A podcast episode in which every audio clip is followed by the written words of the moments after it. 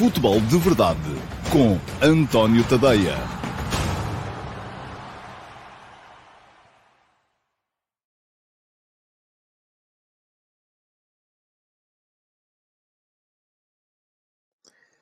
Ora então, olá e muito boa tarde a todos. Sejam muito bem-vindos à edição número 719 do Futebol de Verdade. Hoje é sexta-feira, dia 6 de janeiro de 2023 e estou a voltar a tentar fazer a emissão com a ligação por cabo. Não sei se a ligação está fantástica. Agradecia que me dissessem nos comentários se a imagem está a chegar ou não ou se temos mesmo de fazer como ontem e optar pela uh, solução uh, Wi-Fi, que não é uh, brilhante, mas pelo menos às vezes pode ser que corra melhor. Bom, fica à espera dos vossos comentários. Hoje vamos fazer aqui a antecipação do que vai ser a próxima uh, jornada do, da Liga Portuguesa, a 15ª jornada, que já começou ontem, com o uh, Sporting Clube Braga a ganhar por 4 a 0 nos Açores ao Santa Clara. Uh, já foi demitido o Mário Silva, treinador do Santa Clara, a primeira vítima desta, uh, deste renascimento uh, do Sporting Clube Braga, que desde o jogo contra o Benfica, na semana passada, parece estar em. outra vez em, em, grande, em grande momento. Ora, está toda a gente a dizer que está tudo bem, ainda bem, e vamos então entrar na lógica normal do uh, futebol de verdade, começando por olhar aqui para os uh, comentários, os primeiros comentários a entrarem na uh, timeline ou no live chat. Um, geralmente olho sempre aqui para os primeiros, e o primeiro hoje foi o Rui Martins, ganhou a pole position. Bom dia, Rui. Uh, e pergunta-me o Rui Martins qual a melhor opção para substituir o Enzo dentro do Benfica ou claramente tem de ir ao mercado. E com o dinheiro da venda, deveria buscar também o Ricardo Horta? Bom, uh, Rui, são muitas perguntas numa só. Uh, dentro do Benfica, a melhor opção para substituir o Enzo é claramente o Orsnes, não é? Portanto, e creio que se não jogar Enzo Fernandes mais logo contra o Portimonense, e tudo parece indicar que não, que não vai jogar, uh, creio que uh, o meio-campo do Benfica vai ser Florentino e Orsnes. portanto, creio que vai ser por aí. Se tem de ir ao mercado, eu vou-lhe dizer assim, com tanto dinheiro, uh, se o Enzo sair e se o Benfica mantiver o fim-capé em que só o deixa sair pela cláusula, com tanto dinheiro, bem pode fazê-lo. Agora, também não deve ir só para gastar o dinheiro que tem. Uh, até porque o Benfica vem de um par de exercícios uh, negativos do ponto de vista financeiro, em que a SAD terminou os anos com as contas no vermelho e, portanto, precisa com certeza de reequilibrar contas. Mas uh, creio que sim, creio que será preciso ir ao mercado, ou então haver uma aposta um bocadinho mais consolidada uh, nos uh, miúdos que estão, que estão abaixo. Uh, seja o Paulo Bernardo, que na época passada já era uh, visto como um jogador fantástico e de futuro no Benfica, seja o João Neves, que apareceu agora neste último jogo contra o Sporting Clube Braga, embora só no último minuto, seja o Martineto, seja o, o Chernedur, que também, dois jogadores que aparentemente ainda não renovaram o contrato, e por isso está a coisa complicada para a sua imposição na equipa A. Uh, dependerá um bocadinho, eu acho que saindo o Enzo, o Benfica pode sempre contratar um jogador, ou então, se achar que tem ali material de grande, de grande nível, pode apostar em quem está abaixo. Agora, se com o dinheiro da venda deveria buscar também o Ricardo Horta. Eu continuo a achar que o Ricardo Horta faz sentido para o plantel do Benfica. Uh, porquê? Porque acrescenta golo naquela linha de apoio ao ponta de lança. E não há ali muita gente com golo. Uh, a questão é que o Ricardo Horta também vai custar dinheiro. E se é um bom investimento pagar a cláusula, os tais 30 milhões que o Sporting Clube Braga quer uh, por um jogador da idade dele, é um extraordinário jogador que está ainda ontem voltou a dar cartas e a fazer mais dois golos. Faz sentido gastar aquele valor uh, por aquele jogador? Enfim, é uma coisa a ter em conta. Uh, acredito que possa haver outro tipo de, de, de, de, opções e que o assunto Ricardo Horta possa ter ficado encerrado na, na, no início desta, desta temporada. Paulo Neves, bom dia. Com tantos treinadores portugueses no Brasil, o campeonato pode ficar mais europeizado e isso pode beneficiar o jogador brasileiro que queira vir para a Europa com mais rápida adaptação? Eu creio que a resposta às suas duas perguntas é sim. Uh, sim à primeira, sim à segunda. Embora uh, não tenham necessariamente que ser portugueses, podem ser treinadores de outros países europeus. A verdade é que os brasileiros, e contra a opinião de muito boa gente, estão a começar a descobrir o treinador europeu. Uh, e estão a começar há muito boa gente que olha para aquilo e diz que não faz sentido, porque o Brasil tem os melhores treinadores do mundo, tem os melhores jogadores do mundo, os melhores clubes do mundo, é tudo o melhor do mundo. Então, por que razão uh, estaria o Brasil a importar treinadores, uh, ainda por cima de países que não têm a mesma tradição no futebol mundial, como é claramente o caso de Portugal? A questão é que, uh, e eu já, já o escrevi aqui há tempos, Portugal, em devido tempo, soube fazer uma evolução na, na sua carteira de treinadores. Os treinadores portugueses estudaram, prepararam-se, estão neste momento em condições de poder dar cartas num futebol que, do ponto de vista tático, do ponto de vista da metodologia de treino, está um bocadinho atrasado. E a questão é, é mesmo essa. Não tem nada a ver com tradição, não tem nada a ver com uh, aquilo que é o país em termos futebolísticos. O Brasil é e será sempre um manancial de talentos superior a Portugal. Uh, mas a questão é que o treinador brasileiro, a dada altura, parece-me que parou um bocadinho no tempo. E isso uh, é uma coisa que é naturalmente ultrapassável, mas é preciso fazer o percurso, o caminho das pedras, é preciso estudar, é preciso trabalhar. Uh, e com certeza que os brasileiros também vão aproveitar isto daqui para a frente. João Moreno, bom dia. Órsenas no meio com Florentino, é o que eu acho também. O difícil é substituir Neres e Rafa, gente da frente porque uh, é o que tem faltado ao Benfica. Criou muitas oportunidades e golos poucos nestes últimos jogos, com exceção do Braga. É isso. Ok. João, uh, estou de acordo consigo em quase tudo. A questão é que eu acho. Hum, a questão não, há, não, não e, e parece-me que o João está a colocar a questão muito ao nível da finalização. Eu acho que mesmo a criação, uh, sem Neres, o Benfica cria menos. Uh, sem Neres e Enzo e Rafa, o Benfica cria muito menos. Uh, e é isso que é o meu grande ponto de dúvida uh, relativamente àquilo que é uh, o jogo de mais logo contra o Portimonense. Mas logo veremos. Amadou Jaló, bom dia. O River pode pressionar o Benfica a aceitar a proposta do Chelsea, tendo em conta que detém parte dos direitos económicos do jogador? Amadou, pode, mas nada lhe garante que o consiga fazer. Isto é, o facto de um clube ter uh, uma percentagem do passe ou parte dos direitos económicos sobre o passe de um jogador, uh, não lhe garante uh, uma palavra a dizer no momento da uh, eventual transação futura desse jogador. A não ser que isso esteja estipulado em contrato. E, por exemplo, o tal contrato que foi feito entre o Benfica, perdão, entre o Benfica, para isso, entre o Málaga e uh, o Sporting Clube Braga e o Ricardo Horta, parecia pressupor que, havendo uma proposta acima de um determinado valor, o Braga teria de comprar a percentagem correspondente do, do Málaga, a percentagem desse valor que correspondia aos direitos económicos do Málaga sobre o jogador. Uh, isso estava estipulado em contrato. Creio que no contrato do Benfica com uh, o River Plate e com Enzo Fernandes não está estipulada nenhuma uh, dessas cláusulas. Portanto, Uh, não me parece que seja uh, poder pressionar. Pode, agora, o, o, pior que lhe pode acontecer é do outro lado vir a resposta: é pá, deslarguem-me, não é? Aquela coisa do deslarguem-me, porque vocês não têm nada a ver com isso, nós é que decidimos o que é que fazemos com o jogador, porque temos o uso fruto, temos a, a totalidade dos direitos desportivos do uh, jogador. Uh, Vítor Cardoso, bom dia. Félix neste United faria sentido? Sim. Uh, eu acho que o Félix uh, faz sentido em muitas equipas. Uh, e o United é uma delas. Agora, o United parece-me que está a entrar no caminho certo. Está, ainda agora houve a questão uh, com Rashford, que chegou atrasado e por isso não jogou. Portanto, o Ten Hag está a cortar a direito, está uh, a implementar uma cultura de clube, se calhar até próxima daquela que foi implementada por Alex Ferguson uh, há, uns, há uns anos, com exigência máxima, com exigência de disciplina, e isso é mais importante do que depois a contratação de A, B, C ou D ou a dispensa de A, B, C ou D. O importante é haver cultura de clube e parece-me que o United está a trabalhar para, para, para a ter. Uh, e isso é um, isso parece-me parece interessante. Uh, André Reis, bom dia. Acha que se houver a venda do Enzo, o Benfica deveria comprar o Horta depois de tanta polémica que existe entre o Málaga e o Braga? Já respondi atrás, uh, André.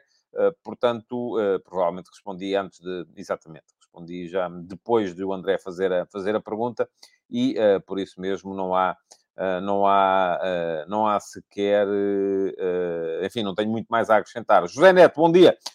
vem elogiar a questão do João Moreno. Por acaso nunca tinha pensado nisso, mas acho que neste caso o Benfica entregaria sempre 25% para não ter problemas. Mas no limite, ainda tribunal, se calhar nem precisava. Bom, ok. Marco Lopes, bom dia. Para substituir Enzo logo à noite na luz, o Benfica tem Orsenas, mas quem vai fazer de Rafa? é que não há nenhum jogador no banco que o possa fazer. Pois, eu creio que quem vai fazer de Rafa, à partida, será, será o Chiquinho. Não é a mesma coisa. Mas já vamos, isso é o tema uh, do, do, do programa lá mais à frente, logo se vê. João Lopes está, não sei se é o próprio ou se está uh, ou não, mas pronto, cá está. Uh, se o Benfica diz que não quer vender o Enzo, o que foram fazer o Rui Costa e o Pedro Brás a Londres? Nem foi o de Chelsea vir cá. Foram os dirigentes do Benfica a ir lá. Muito bem. Uh, uma coisa é não se querer vender, outra coisa é fechar os olhos ao mundo uh, e perceber que há um problema e, havendo um problema, tentar resolvê-lo. Creio que a ideia foi essa. Uh, e terá sido isso que o, o, Benfica está a tentar fazer neste, neste momento. Diogo Neves, bom dia. Na sua opinião, quais seriam as posições que atacaria neste mercado de inverno para tornar o plantel do Benfica mais profundo? Já lá vamos. É tudo perguntas sobre o tema do dia. Uh, não me levem a mal. Responderei mais, uh, mais à frente.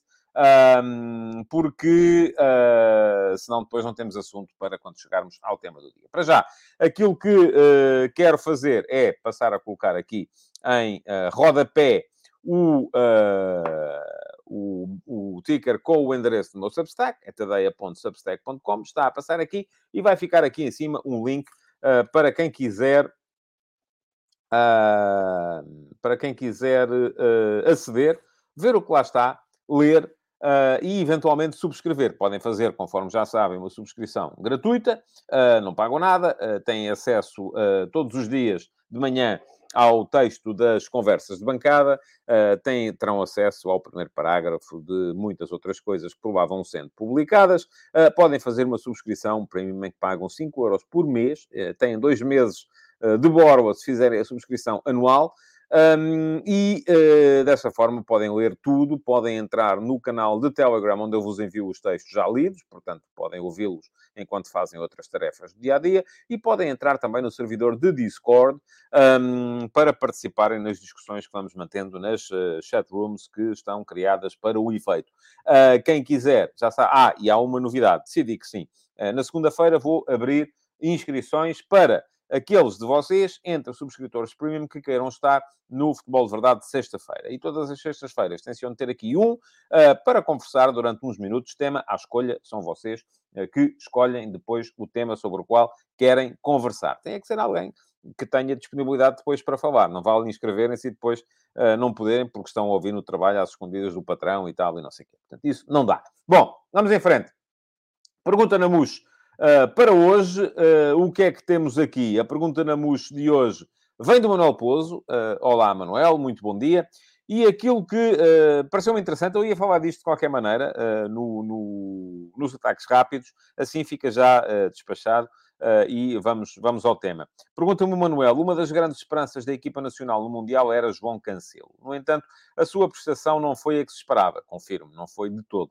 Uh, considera que o facto de no City o seu jogo passar muito por movimentos interiores, aliás, não é só o Cancelo, a maior parte dos laterais uh, modernos hoje fazem muito isso, sendo muitas vezes mais um médio que cria superioridade por dentro e permite que o City empurre os adversários para trás, influencia o seu jogo na seleção, onde normalmente é utilizado por fora para ir buscar a profundidade? Considera que isso deve ser limado pelo próximo selecionador? Ontem o City jogou de forma diferente e notou-se que Cancelo não estava na sua zona de conforto. E acrescentou Manuel, eh, a meu ver, por estar sempre a jogar por fora. Ora, muito bem, Manuel, muito obrigado pela sua uh, pergunta. Uh, Vamos lá. O que é que podemos dizer sobre isso? Confirmo em absoluto que se esperava muito, de, ou pelo menos eu esperava muito, do João Cancelo. Confirmo em absoluto que ele não deu aquilo que se esperava. Uh, confirmo em absoluto que há uma uh, questão uh, por resolver, que tem a ver com o facto de o João Cancelo no Man City jogar muitas vezes por dentro. E esta ideia do lateral a jogar por dentro, lá está, é uma inovação do futebol brasileiro, do tempo em que os brasileiros ainda inovavam no, no, no, no, taticamente no futebol, e eles foram, foram muitas vezes os brasileiros a, a, a, força motriz da inovação no tática no futebol. Neste momento já não são.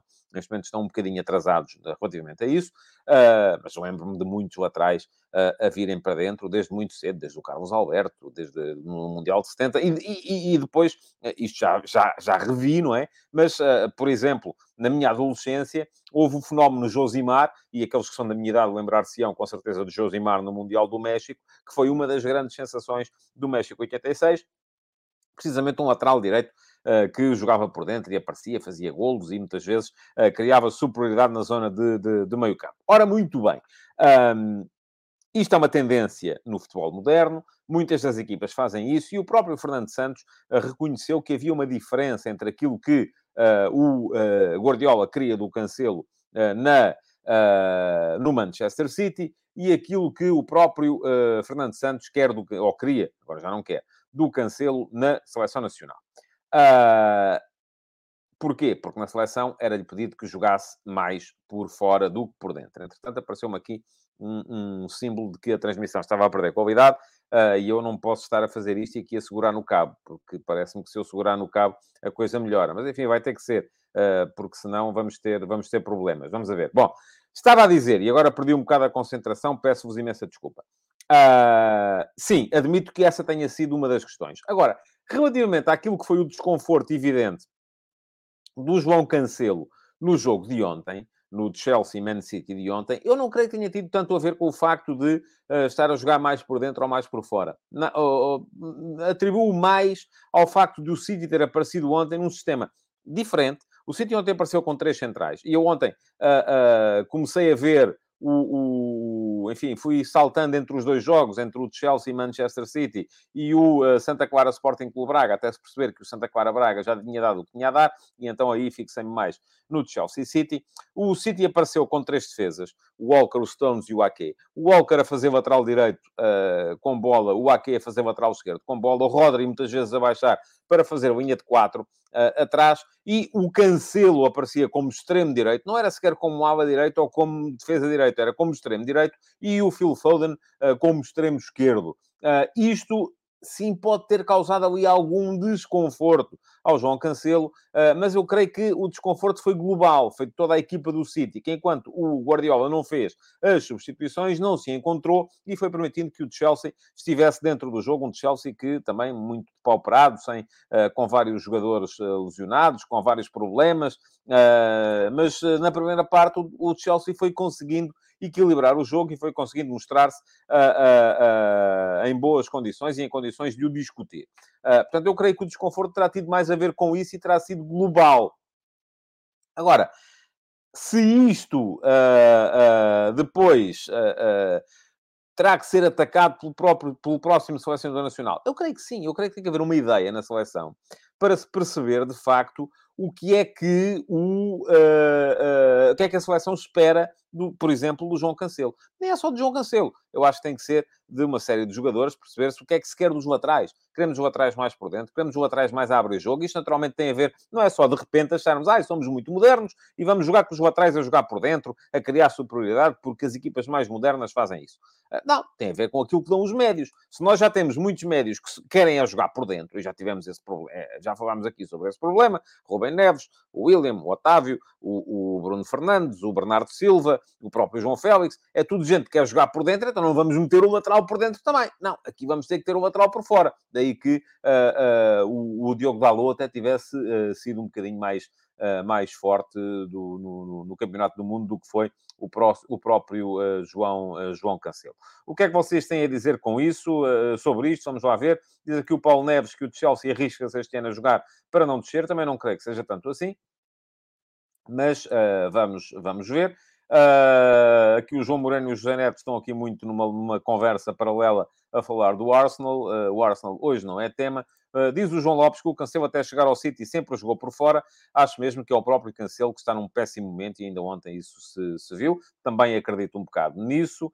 Uh, pá, pá, pá. Vamos lá ver mais coisas sobre isto. O Paulo Neves acrescenta que acha que o City está cansado de Guardiola e vice-versa.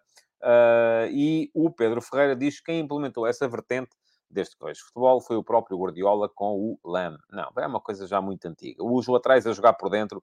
Ouça, um, em 70, Carlos Alberto no Brasil. Em 74, o Wim Sorbier aparecia como uh, uh, extremo direito, praticamente sempre a abrir o jogo, mas quem jogava do lado esquerdo muitas vezes aparecia também por dentro na Holanda. Uh, portanto, é uma coisa que não é nova, não é, não é, não é, de, não é de hoje. Para, e, portanto, não há maneira de, de, de, acharmos que é, que é de facto uma coisa de hoje. Ora, esta conversa do Arsenal está-me é só aqui a dificultar a possibilidade uh, de encontrar os comentários relativamente, relativos a este tema. E, portanto, olhem, se calhar vamos ficar por aqui, uh, porque senão vou ter que fazer aqui um compasso de espera uh, para, hum, para, para, para, para, enfim, não consigo mesmo. Há aqui muito, muito comentário à margem, portanto não dá. Bom, uh, mas espero que tenha ficado uh, satisfeito, Manuel, com, a, com, a, com a, o esclarecimento que fui aqui dar, ou que tentei dar, Uh, e com isto tudo, vamos entrar na fase seguinte do programa, que são, como são sempre, os ataques rápidos. Eu agora aqui não consigo, vamos lá ver se é isto. É isto mesmo, acertei em cheio. É que a ligação aqui não está boa e, portanto, aquilo que eu estava aqui a ver em termos de, de separadores, não consigo, teve que ser um bocadinho à sorte. Mas pronto, já percebi que é este. Ok, vamos a isso. Ataques rápidos. Primeiro ataque rápido para assinalar, então, a saída do Mário Silva do Santa Clara. Uh, era o que se previa, depois de se ver aquilo que o Santa Clara não jogou ontem. Uh, o Santa Clara foi completamente uh, atropelado pelo Sporting Clube Braga. É verdade que aqueles dois golos iniciais, aos 14 e 15 minutos, foram praticamente seguidos, não terão ajudado grande coisa, mas esses próprios dois golos são um bocadinho a demonstração daquilo que o Santa Clara não estava a jogar. Uma equipa apática, uma equipa sem uh, capacidade para reagir ao jogo, uh, e isto é aquilo que se costuma ver quando os jogadores já estão uh, um bocadinho fartos do, do, do, do treinador e acabam por não enfim, não, não dão aquele extra uh, que é preciso dar em defesa do, do, do treinador. Portanto, uh, sai o Mário Silva, vamos ver qual é a solução que o Santa Clara encontra para, para prosseguir. É uma equipa que tem bons valores no plantel, é uma equipa que tem o fator ambiental sempre, quase sempre a seu favor, porque é muito difícil ir jogar aos Açores por uma questão de clima, por uma questão de relevado, uh, e por isso mesmo uh, uh, vamos ver, há alguma expectativa de ver o que, é que, o que é que vai acontecer na equipa do Santa Clara. Não me parece que seja uma equipa ou uma equipa com, com plantel para descer de divisão. Portanto, não creio que seja, que seja por aí.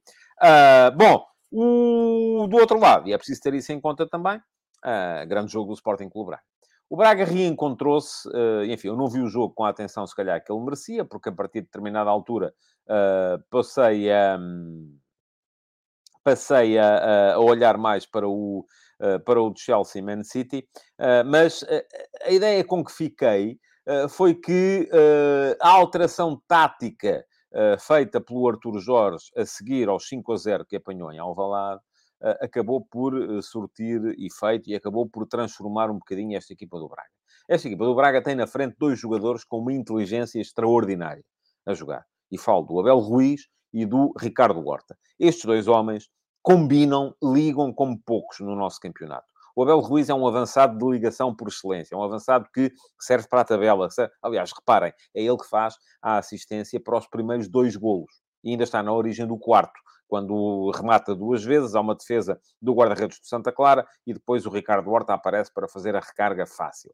Um, Abel Ruiz faz poucos golos, é verdade, pressiona menos que o Vitinha, é verdade, é menos veloz e menos intenso que o Simão Banza, é verdade, era suplente no início da época, é verdade, mas é um jogador que faz muito daquilo uh, que, uh, uh, que, é o, que é o Sporting Clube Braga neste momento. aquilo que é o Braga tem muito a ver com o futebol do Abel Ruiz. O Ricardo Horta é um jogador que liga muito bem com ele, liga muito bem com o irmão, com o André, naturalmente, são irmãos, jogam juntos há muito tempo, ah, já se conhecem, conhecem-se bem, ah, um sabe o que é que o outro vai vai, vai fazer a seguir, uh, e isto acaba por ser também importante. E depois, ainda sobra ali o Yuri Medeiros, uh, que é um, jogador, um escardino a jogar à direita que tem muito golo. Um, toda a vida teve muito golo. É um jogador com apetência para marcar, com apetência para finalizar, uh, uh, e por isso mesmo o Braga na frente é uma equipa forte. Agora, a ideia é que com os três médios, com a entrada do Uros Racic e com a, a permanência do Al-Musrati, o Braga consegue soltar melhor estes quatro homens da frente. E nos quatro homens da frente estou a incluir o André Horta, que quando jogava uh, com o... Uh, quando jogava o André Horta ao lado uh, do Al-Musrati, para jogar mais um homem na frente, um segundo ponta de lança, o Braga não tinha a mesma facilidade para, para ligar o jogo, o jogo na frente.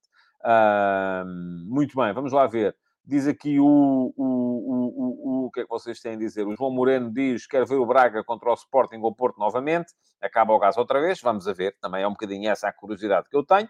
Vamos a ver como é que vai ser. Diz o João Costa que houve momentos de nota artística. O Pedro Ferreira diz que para o Santa Clara o Álvaro Pacheco seria uma boa opção. Ia fazer das viagens aos Açores um inferno. Uh, o João Costa diz que o mal do Braga é o setor recuado. Sim. Uh, embora, vamos lá ver, a equipa, uh, eu gosto do Niakate, acho que é um central confortável com bola. Uh, Parece-me que foi uma boa, uma boa aquisição, uma boa compra. O, o, desde que haja capacidade defensiva na frente, desde que os homens da frente defendam bem, pressionem bem, uh, sejam fortes naquela primeiro momento de pressão, creio que o Braga defensivamente acaba por não ser assim uma equipa tão fraca do ponto de vista uh, de defensivo. ok, vamos lá ver. Mais coisas, uh, diz aqui o Pedro Ferreira que o Abel Ruiz é o chamado Benzema da Wish e o Marco Lopes que o Racite está a bom nível. Uh, o Josias Martins Cardoso recorda que Abel Ruiz é da La Masia. E atenção, é um jogador uh, que anda e andou nas cogitações da seleção espanhola com o Luís Henrique. Portanto, não creio que seja que seja um problema por aí, por aí além. Bom, mais ataques rápidos. Para assinalar Uh, já falámos aqui da vitória do Manchester City sobre o Chelsea, ah, enfim, falámos mais da questão tática do City, uh, mas há que assinalar isso também. O City ganhou ao Chelsea por 1 a 0, golo uh, construído por um suplente utilizado, o Jack Grealish, e marcado por outro suplente utilizado, o Riyad Mahrez. Um, City a pressionar o Arsenal. Uh, o Chelsea em grandes dificuldades, e atenção, o Chelsea dificilmente vai conseguir tirar seja o que for deste campeonato. Volto a dizer aquilo que disse ontem. Não creio que o Graham Potter uh, seja demitido. Uh, nos próximos tempos, posso me enganar, mas não creio que isso venha a acontecer. Uh, agora, aquilo que me parece é que uh, o, o, o, Chelsea não vai tirar grande coisa deste campeonato, não vai tirar o, o, não vai sequer ficar nos quatro primeiros lugares, não vai conseguir a qualificação para a Champions, uh, vai ser um barbicacho e, portanto, grande parte da, da, da, época do Chelsea vai-se jogar na FA Cup. E na FA Cup há já jogo, creio que é domingo, outra vez com o City, mas agora no Etihad. Uh, portanto, vai ser um jogo fundamental uh, para, para aquilo que aí vem no, no, no Chelsea. Uh, mais coisas. O uh, que é que eu vos quero dizer mais? Ah, lamentar uh, o falecimento de Gianluca Vialli. Viali é um jogador da minha adolescência. Viali é um, uh, é um, um, craque italiano que eu vi despontar na Sampdoria, uh, que vi depois jogar na Juventus, que vi jogar no, uh, no, no, futebol inglês. Era um avançado rápido, possante, fortíssimo no ataque à profundidade, fortíssimo na finalização.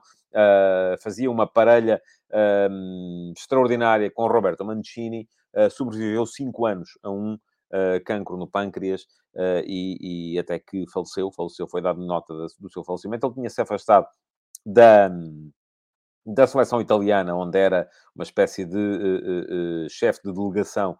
tinha-se afastado no último, no último inverno, sinal de que o fim estava próximo e chegou agora. Portanto, que descanse em paz.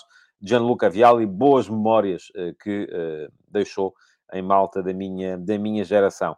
Um, hoje vamos ter já, e já vamos falar mais daqui a bocado, do, uh, dos jogos de hoje, uh, sobretudo dos três uh, candidatos que faltam, que faltam jogar, mas ainda queria anunciar, enfim, anunciar, nem anunciar, é só assinalar aqui o facto de ter sido apresentado no Sporting o Mateo Tanlongo, o médio argentino, algum tempo, com certeza, de adaptação para uh, Tan Longo no uh, meio-campo do Sporting. Sporting que vai, com certeza, também jogar com o Marítimo nesta semana, com alguns problemas no, uh, no, no meio-campo, porque uh, não tem Pedro Gonçalves e não terá também, aparentemente, o Morita. Bom, vamos lá a isso. Vamos entrar então no uh, ataque organizado. Não é isto, eu bem disse que ia dar barraca. Bom, cá também não é este, é este. Agora sim, ataque organizado. É que eu, aqui, tem a ver com a falta de qualidade da ligação e da net.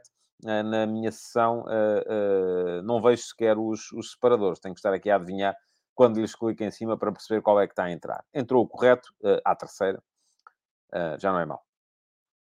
Muito bem. Uh, 15 jornada do campeonato. Cá estamos para isso. Uh... Estou-me a rir porque o Josias Martins Cardoso uh, já leu. Não é o último passo, Josias. Eu mudei as coisas. Agora é conversa de bancada. E uh, achou piada ao patético. O patético é, é, é, a minha... É quase a minha muleta. Toda a gente me goza por causa disso. E eu achei que podia partilhar isso convosco hoje. Uh, quem quiser saber é ler as conversas de bancada de hoje. O tema principal foi a conferência de imprensa do Roger Schmidt de ontem. O link fica aqui para quem quiser dar lá um salto. Uh, Deixem-me só tomar nota da, do, do, do, do timecode para depois poder pôr o, pôr o, pôr o link. Uh, os meus amigos já se estão com certeza a rir, aqueles que estão cá a ver. Uh, mas uh, uh, para saberem a história do Patético, têm que chegar ao final do texto. O texto é, é de leitura livre, portanto é para todos, nem toda, não, não é só para subscritores premium, como nunca é a minha, a, minha, a minha crónica matinal. Bom, já deixei o link para as conversas de bancada. Deixem-me só assinalar que ontem voltou o F80 ao meu Substack. e o F80, que durante um ano foi diário, e eu bem sei a dor de cabeça que foi manter aquela cadência de uma, bio, uma, uma cromobiografia diária, passou neste ano 2023, que já não é ano de centenário do futebol de competição nacional em Portugal, passou a semanal. Uh, e uh, ontem saiu a biografia, a cromobiografia desta semana. Faria anos ontem o Jorge Gonçalves, avançado brasileiro do Vitória Sport Clube de Guimarães, uh, que jogou no, na década de 70. Tem uma história uh, extraordinária, uma história de um jogador que, uh, nomeadamente, andou a jogar dois meses com uma ruptura total de ligamentos do joelho, acabou por destruir completamente o joelho e acabou a carreira aos 27 anos por causa disso. Mas era um avançado com um golo que chegou a brilhar na equipa do Vitória Sport Clube. Quem quiser ler a história toda, ela está aqui uh, no meu Substack.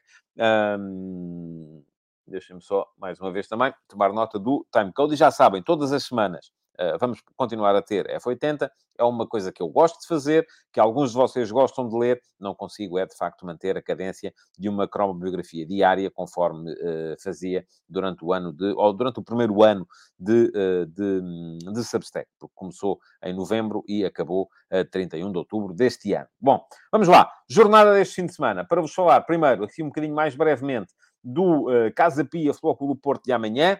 Nota para o facto do Casa Pia continuar a jogar, nos, ou, ir agora passar a jogar no, no, no Jambor. E o Josias Martins Cardoso uh, pergunta aqui como é que alguém joga dois meses com a ruptura total de ligamentos. Pois é, não é? Mas aconteceu. Pelo menos eu li que aconteceu. Enfim, não estava lá, não estava lá para ver. Uh, mas uh, terá aparentemente acontecido, pelo menos foi escrito na altura. Casa Pia vai continuar a jogar no estádio, ou vai passar a jogar sempre no Estádio Nacional, em vez de andar com a casa às costas, ora aqui, ora ali, ora acolá. É uma pena, de facto. É uma pena não poder haver jogos no Pinamanica. Acho que as equipas deviam poder jogar no seu estádio. Uh, e, de facto, alguém me perguntava na, no, no, na emissão gravada do, do, do, Futebol de Verdade de ontem, mas não deveriam estas condições uh, que são obrigatórias para a Primeira Liga ser obrigatórias também para a Segunda? A questão, eu percebo a ideia. Uh, mas a questão é que para se fazer obras, muitas vezes é preciso receita. E para se fazer receita é preciso estar na primeira. Uh, obrigar as equipas que estão na segunda liga a fazer este tipo de obras para poderem, uh, uh, para poderem competir na segunda liga, e a sugestão que um de, vós, um de vocês me deixava na, na, na, na, emissão gravada do Futebol de Verdade de ontem era essa, era que para evitar isto, que houvesse equipas quando chegam à Primeira Liga, ao primeiro ano, uh, uh, estavam, estavam uh, estão sempre a jogar fora de casa, era obrigá-las a fazer as obras logo na Segunda Liga, porque assim, quando subissem para a Primeira, já tinham um estádio em condições. e a questão é que na Segunda Liga não há receita para fazer as determinadas obras. Nem há justificação porque há muito menos gente a ver. Portanto, eu percebo a ideia. até concordaria com ela. Agora, a questão é quem é que paga, não é? Porque estas coisas custam sempre, sempre, sempre dinheiro. Mas vamos ter o Casa Pia Futebol Clube Porto, é amanhã, é o jogo desta, uh, desta semana uh, que vai ser alvo de crónica analítica no meu Substack. Já sabem, no domingo vamos ter aqui, de preferência antes do almoço, uh, uma crónica analítica do Casa Pia Futebol do Porto. Um, porquê? Porque, de acordo com os novos critérios que eu estabeleci no Substack para as crónicas analíticas, todas as jornadas faço a crónica do jogo cujo somatório da classificação dos dois clubes dê o total mais baixo. Portanto, será a partida o jogo mais interessante da jornada. Esta semana será o Casa Pia Futebol Clube Porto. Estou à espera de um Porto uh, enfim, não vou dizer com o mesmo 11 da jornada passada, porque creio que o PP vai jogar, eh, eventualmente, como lateral direito em vez do João Mário. Não é líquido sequer que o PP seja pior do ponto de vista defensivo do que o João Mário. Tenho mais dúvidas que possa entrar o Stefano Eustáquio para o lugar do uh, no meio campo. Acredito que possa manter-se o Verón como segundo avançado nas costas do Taremi e, de resto, creio que a equipa será a mesma. Uh, ok, muito bem. Uh, só, vou só passar aqui por este comentário do Jorge Fernandes para vos dar uma informação. Diz o Jorge, para o F80 são tantos artigos bons que podia fazer um índice para ser mais fácil encontrar as biografias mais interessantes para mim. Uh, Jorge, tenho duas coisas para lhe dizer. A primeira é que na versão desktop do meu Substack, ou seja, no computador, no telemóvel e na app, isto não está disponível, mas no computador tem um menu de topo onde pode aceder às diferentes secções do Substack. A segunda é que, se, ah, se quiser uh, ir à lupa, uh, pode pesquisar pelos jogadores que mais lhe interessa e pode ser que tenha sorte e que já lá esteja o, uh, o F80. Uh, ah, Pergunta-me o José Neto se o novo critério para as crónicas está subordinado aos jogos dos grandes. Não, não está. Ou seja, por exemplo, se o Braga jogar com o quinto, poderá ser essa a crónica eleita? Sim, poderá. Portanto, o critério é para qualquer jogo. Uh, se tivermos uh, um Braga Casa Pia, se calhar o Braga Casa Pia será o jogo da jornada. Uh, é uma questão de esperarmos para ver e ver o que é que pode ou não vir a, vir a acontecer. Uh, ainda em relação ao tema anterior, dizia-me aqui o Alcides, e porque não, a quando da subida de uma equipa, a Liga avançar receitas para fazerem as obras até ao início do campeonato e depois ir retendo e cobrando essa dívida durante a época. Uh, a questão é que não há tempo, uh, creio eu, não é? Uma equipa sobe no final de maio, e isto não estão obras feitas em num par de meses. Muitas vezes as obras são coisas muito mais, muito mais, muito mais profundas do que do que isso. E o Ricardo Carvalho explica, o Presidente também falou sobre esse assunto, já pediram que o projeto fosse aprovado pela Câmara, depois precisam de arranjar investimento para isso acontecer, colocou um pouco das culpas na Câmara Municipal de, uh, de Lisboa. Uh, relativamente ao Porto, pergunta-me o João Lopes quem é que sai para entrar a PP. O João Mário, o duplo Taremi Verón merece continuidade. Eu creio que sim, que será João, para entrar a PP. Uh, a entrar será com certeza o uh, João Mário a ser sacrificado. Bom, uh, portanto já sabem, domingo vamos ter aqui crónica analítica do Casa Pia Porto. Uh, no domingo também joga o Sporting fora com o Marítimo. O Marítimo está em revolução, não só com a entrada do novo treinador, do José Gomes, uh, mas também muitos jogadores que saíram, foram dispensados, outros que entraram. Portanto, neste momento ninguém sabe e é a segunda semana consecutiva que o Ruben Amorim vai defrontar um, um adversário que não sabe muito bem com que cara é que vai aparecer. Eh, já lhe aconteceu isso com o Passo Ferreira, porque estava o Marco Paiva a assegurar a transição entre o José Mota e o regresso do César Peixoto. Vai voltar a acontecer agora com o Marítimo, não tanto por causa do José Gomes, que já lá está há um par de semanas, mas uh, muito porque uh, uh, o plantel está em revolução total e não se sabe muito bem quem poderão ser os uh, jogadores. No caso do Sporting, algumas dúvidas relativamente à, composição, sobretudo do meio-campo. Uh, porquê? Porque uh, volta o Garte, uh, também não haveria Essu, que foi expulso contra o Passos de Ferreira, mas ao mesmo tempo não há ainda aparentemente Mourita, que continua lesionado e não quererá o Ruben Amorim arriscar, e não há também Uh, Pedro Gonçalves, que está castigado, portanto, é bem possível que apareça o uh, Fernandes como uh, segundo médio na equipa do Sporting, o miúdo Mateus Fernandes, mais um miúdo a jogar na equipa do Sporting. O adversário não será com certeza dos mais complicados, mas ainda assim parece-me um Marítimo mais forte do que aquele que fez a época até aqui. Agora, a questão, até porque é o jogo de hoje, que nos traz aqui é muito o Benfica Portimonense de mais logo. Primeira questão que eu gostava de abordar aqui, e porque escrevi sobre o tema hoje de manhã, e quem quiser saber o que é que eu acho sobre o tema é ler, está lá, é nas conversas de bancada, já deixei o link lá atrás, é livre para toda a gente ler, uh, tem a ver com a conferência de imprensa do uh, Roger Schmidt de ontem. Já disse aqui ontem, e ainda informado só uh, pelos vossos comentários do que ele tinha dito. Acho que esteve muito bem o Roger Schmidt. esteve muito bem porque disse tudo aquilo que tinha para dizer. disse que gostam muito do Enzo, mas que o Enzo esteve mal não quis mascarar a situação, que é inaceitável que ele tenha faltado aos treinos, certo? Uh, que um, o, o, o, Benfica não quer vender. E isto, atenção, pode ser uma manifestação de intenções, pode até nem ser verdade, mas foi o que ele disse. Vamos a ver se o Benfica quer vender ou não, se precisa de vender ou não. Uh, que o Chelsea quer comprar, mas o Chelsea de facto não se portou bem. E isto parece-me uma evidência. Que o Chelsea não se portou bem, andou a fazer propostas ao jogador uh, antes do jogador estar nos últimos seis meses de contrato. Isto é proibido pela FIFA. Portanto, não pode ser feito. Agora, aquilo em que eu não alinho depois é uh, na, nas conclusões definitivas que muita gente gosta de tirar destas situações. Primeiro, nem o Chelsea é o mega vilão que faz algo que mais ninguém faça, porque os nossos clubes fazem parte de uma cadeia alimentar de mercado que uh, uh, uh, se alimenta deste tipo de situações. Os grandes, que são os clubes dos principais campeonatos, mais ricos dos principais campeonatos, vêm contratar aos nossos. Os nossos precisam de vender aos grandes e, portanto, não se queixam muito. porque se não venderem aos grandes, acabam por ser, por entrar em falência, porque dão prejuízo.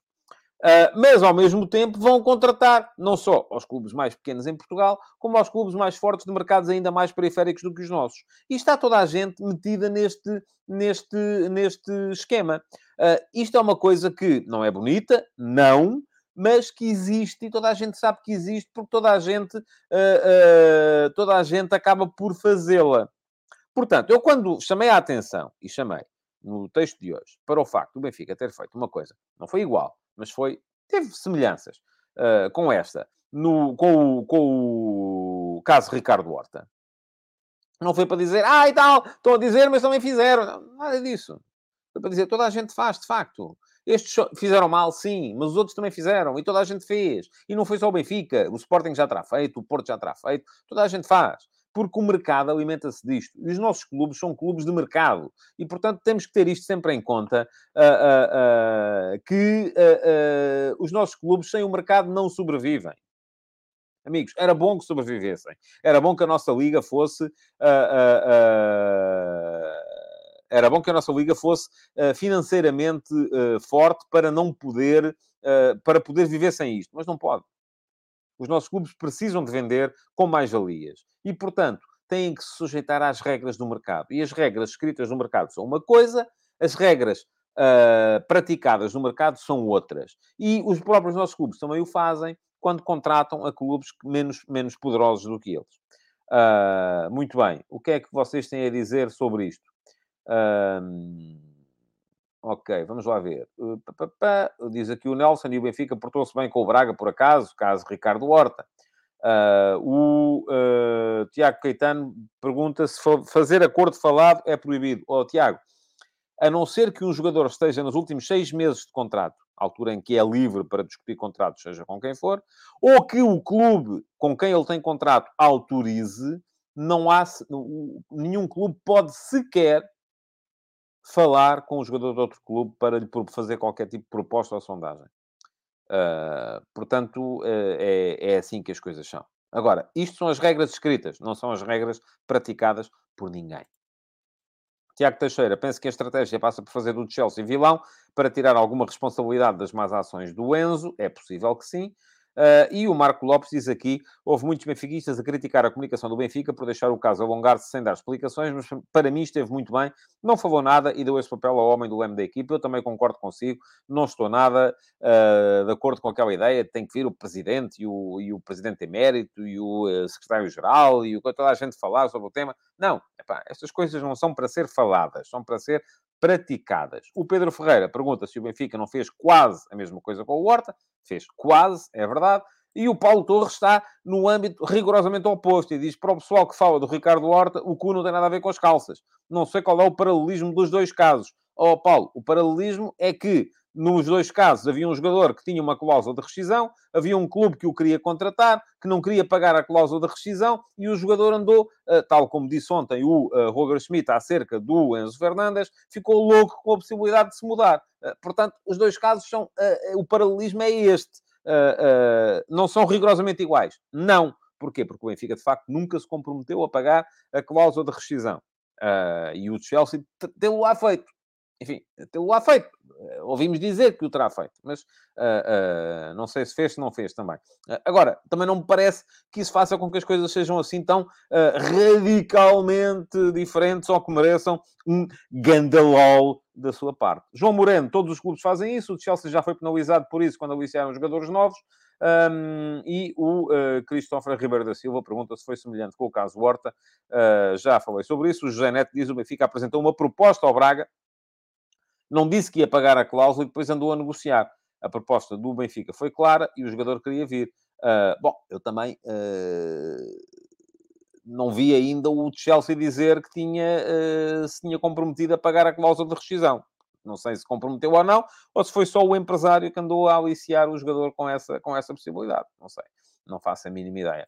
Uh, o Miguel Galveia diz que a diferença do caso Horta para o Enzo é que no caso Enzo fizeram a cabeça ao jogador para se comportar mal para o clube, o Libertar por valores mais baixos. O Benfica não se portou bem, mas não fez isso. Uh, não sei, Miguel, eu não sei uh, até que ponto é que fizeram a cabeça ao Enzo, ou se é o Enzo que não tem a estrutura mental que tem o Ricardo Horta que é um profissional mais experiente e por isso mesmo sabe muito bem e soube aceitar a situação de uma forma que o Enzo aparentemente não estará a aceitar. Bom, vamos lá, vamos andar em frente. O, o, Jorge Fernandes diz que há uns anos valentes o Porto fez a mesma coisa ao Belenenses uh, com o César Peixoto. Pronto, é possível que sim. Não, e é o que eu digo, toda a gente já fez, uh, toda a gente já terá feito, uh, e não é, não foi a primeira, nem será a última vez que isto aconteceu. há muitos comentários sobre, sobre o tema. Diz o Vitor Barros que o Benfica não apresentou aparentemente proposta ao Ricardo Horta, como o Chelsea fez ao Enzo.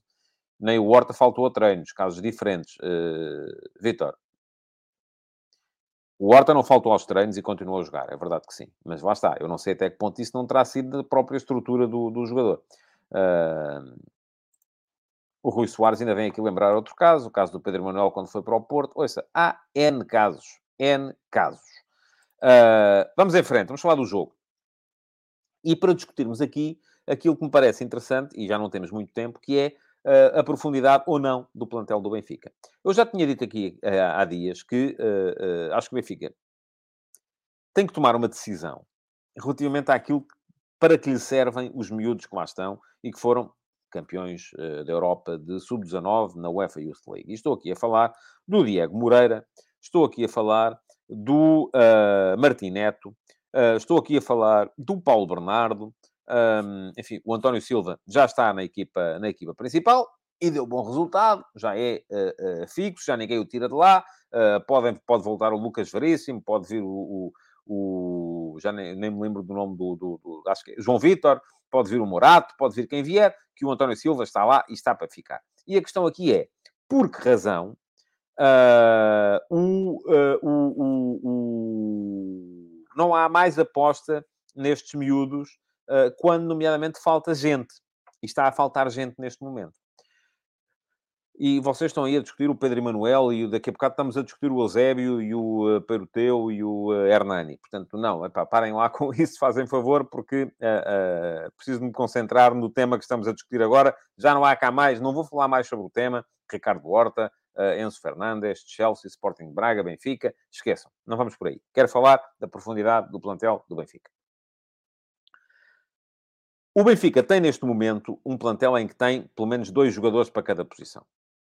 De facto. Agora, há uma diferença grande, não só do ponto de vista da qualidade entre titulares e suplentes, como, sobretudo, e eu acho que isso é mais importante, do ponto de vista das características.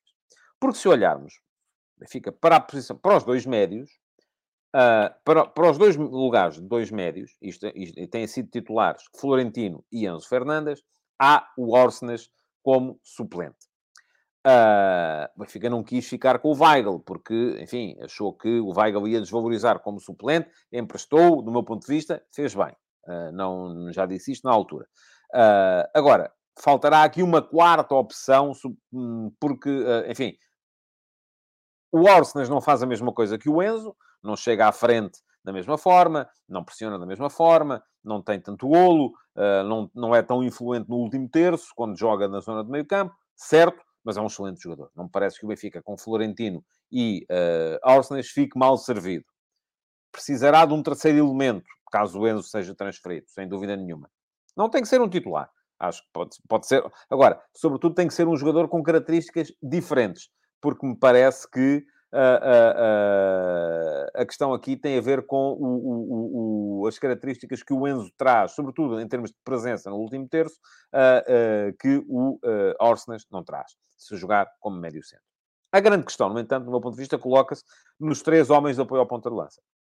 E para jogar nos três homens, no, no, na, naqueles três lugares de apoio ao ponta de lança, o Benfica tem um trio titular. O trio titular é claro que é este: David Neres, João Mário e Rafa.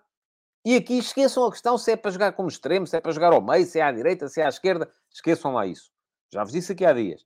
Eu acho que a, a complementaridade deste trio tem a ver, e tanto pode jogar o Rafa à direita, ou, como jogam sempre, o Neres à direita, o Rafa ao meio, o João Mário à esquerda, como pode jogar o Neres à, à direita, o, o, Rafa à esquerda, o João Mário ao meio, como pode jogar o Neres ao meio, o João Mário à direita, o Rafa à esquerda, enfim, é indiferente. A questão aqui tem a ver com um tema muito simples, que é complementaridade de características e qualidade, porque são três jogadores de muita qualidade. O Neres é um jogador muito forte no 1 para 1, criativo. O Rafa é um jogador muito veloz, forte no 1 para 1 também, mas que chega com facilidade a, a posições de sinalização. O João Mário é um jogador muito forte a pensar o jogo, a gerir os ritmos, uh, muito técnico, a vir do, do, das aulas para o meio e a aparecer como terceiro médio. Estes três jogadores uh, complementam-se. A grande questão, e o Benfica ainda tem o Chiquinho, que eu acho que, enfim, está um bom patamar em termos de qualidade abaixo dos outros dois, uh, e tem o Draxler. E diz-me aqui o Marco Lopes que Draxler e João Mário são dois jogadores com o mesmo tipo de características. Mais ou menos. Mas sim, Draxler também é um jogador que pode fazer terceiro médio, uh, embora seja um jogador mais forte uh, como uh, finalizador, de fora da área, sobretudo, uh, e não tão forte como criador. Mas sim, esse problema, à partida, não havendo João Mário, de Draxler podia ser esse jogador. A questão é que no jogo de hoje, quem não há é uh, Rafa, que está castigado, e pode não haver Neres. E estas características de chegada às zonas de finalização, de uh, um para um, de criatividade, é que não estão a ser devidamente uh, acauteladas nos jogadores que estão como suplentes. E aqui, se para o meio-campo podia ser a possibilidade de aparecer um, uh, um, Martim Neto, que é um jogador que eu gosto particularmente, já disse no ano passado, durante a campanha da UEFA Youth League, na frente, se calhar esse jogador até podia ser o Diego Moreira. Não é porque de repente não está, está afastado. E por isso mesmo, me parece que não há neste momento no plantel do Benfica, e não era o Diogo Gonçalves, também esse jogador, quem seja capaz de uh, suprir estas questões. E volto a dizer-vos, não é em termos de pensarmos o jogo uh, como uh, extremo, ou como falso extremo, ou como médio centro, ou como segundo avançado. Não, não é isso. Aqui, o, temos que pensar aqui é a questão em termos das características dos jogadores. E aquela complementaridade, que deve ter dado muito trabalho a construir, mas que era favorecida pelas características dos jogadores, entre o Neres, o Rafa e o João Mário, é muito difícil de alcançar com outros três jogadores no plantel do Benfica. Diz-me aqui o João Moreno se o Henrique Pereira seria uma boa opção, ou diz que o Henrique Pereira seria uma boa opção a partir do banco. Uh, o Gonçalo Ferreira diz que o Diego Moreira baixou muito rendimento na equipa B. Acredito que sim, uh, não, não, não estou a pôr isso em causa. Aliás, não disse aqui que tinha a ver com a questão da renovação do contrato. Eh, é isso que tem sido escrito, mas não sei se é assim ou não. Uh, o Rui Soares diz que o Gonçalo Ramos deve descer, ter na frente o Musa, e, com o seu lado o João Mário e o de Raxler. Arsenas deve ficar no meio campo ao lado do Florentino. Também é uma possibilidade, apostar-se mais num 4-4-2, uh, eh, com uh, Gonçalo Ramos como segundo avançado, para permitir que o Gonçalo Ramos dê à equipa mais ou menos aquilo que dá ao Rafa, que é capacidade de chegar à frente, embora seja um jogador diferente, não é um jogador tão rápido, nos espaços curtos, nem longos, Uh, e por isso mesmo uh, as, as coisas não serão exatamente iguais. Mas, de qualquer maneira, parece-me ser uma boa, uma boa forma de, uh, de abordar a coisa. o Catsinfo pergunta: não acha que o Benfica precisa de dois extremos? Viu o banco do Benfica no último jogo, não acha que o Benfica tem pouca profundidade? O Andreas uh, é uma boa opção, mas o Benfica, de mais um, enfim, não sei. continuava, mas não está aqui. Vamos ver. Vamos ver o que é que vai acontecer. Tenho alguma curiosidade. Acho que o jogo de hoje pode ser muito definidor daquilo que vai ser o futuro da época do Benfica. Uh, porque um bom jogo hoje uh, acaba por poder vir a ser uh, interessante e pode catapultar a equipa para ser invulnerável a este tipo de problemas. Um mau jogo hoje pode levar a equipa a duvidar. e acharei sempre que, mesmo com estas ausências, o Benfica está mais forte do que o Portimonense. É mais forte que o Portimonense. Agora, se ganha ou não, é outra coisa. Logo vamos ver. Bom, Última questão, uh, só para vos dizer que podem seguir o canal e fica aqui o link para o fazerem. E hoje isto está quase com uma hora de programa, é demais. Uh, Deixem-me só tomar nota do, uh, do uh, timecode.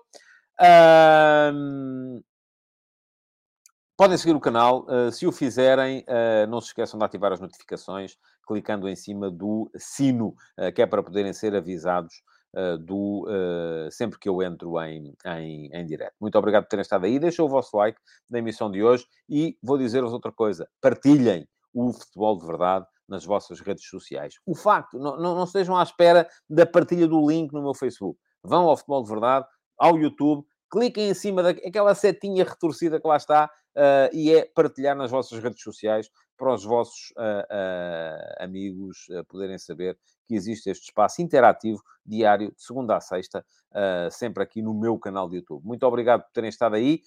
Eu volto na segunda-feira com mais uma edição do Futebol de Verdade. Até lá, bom fim de semana. Futebol de Verdade com António Tadeia.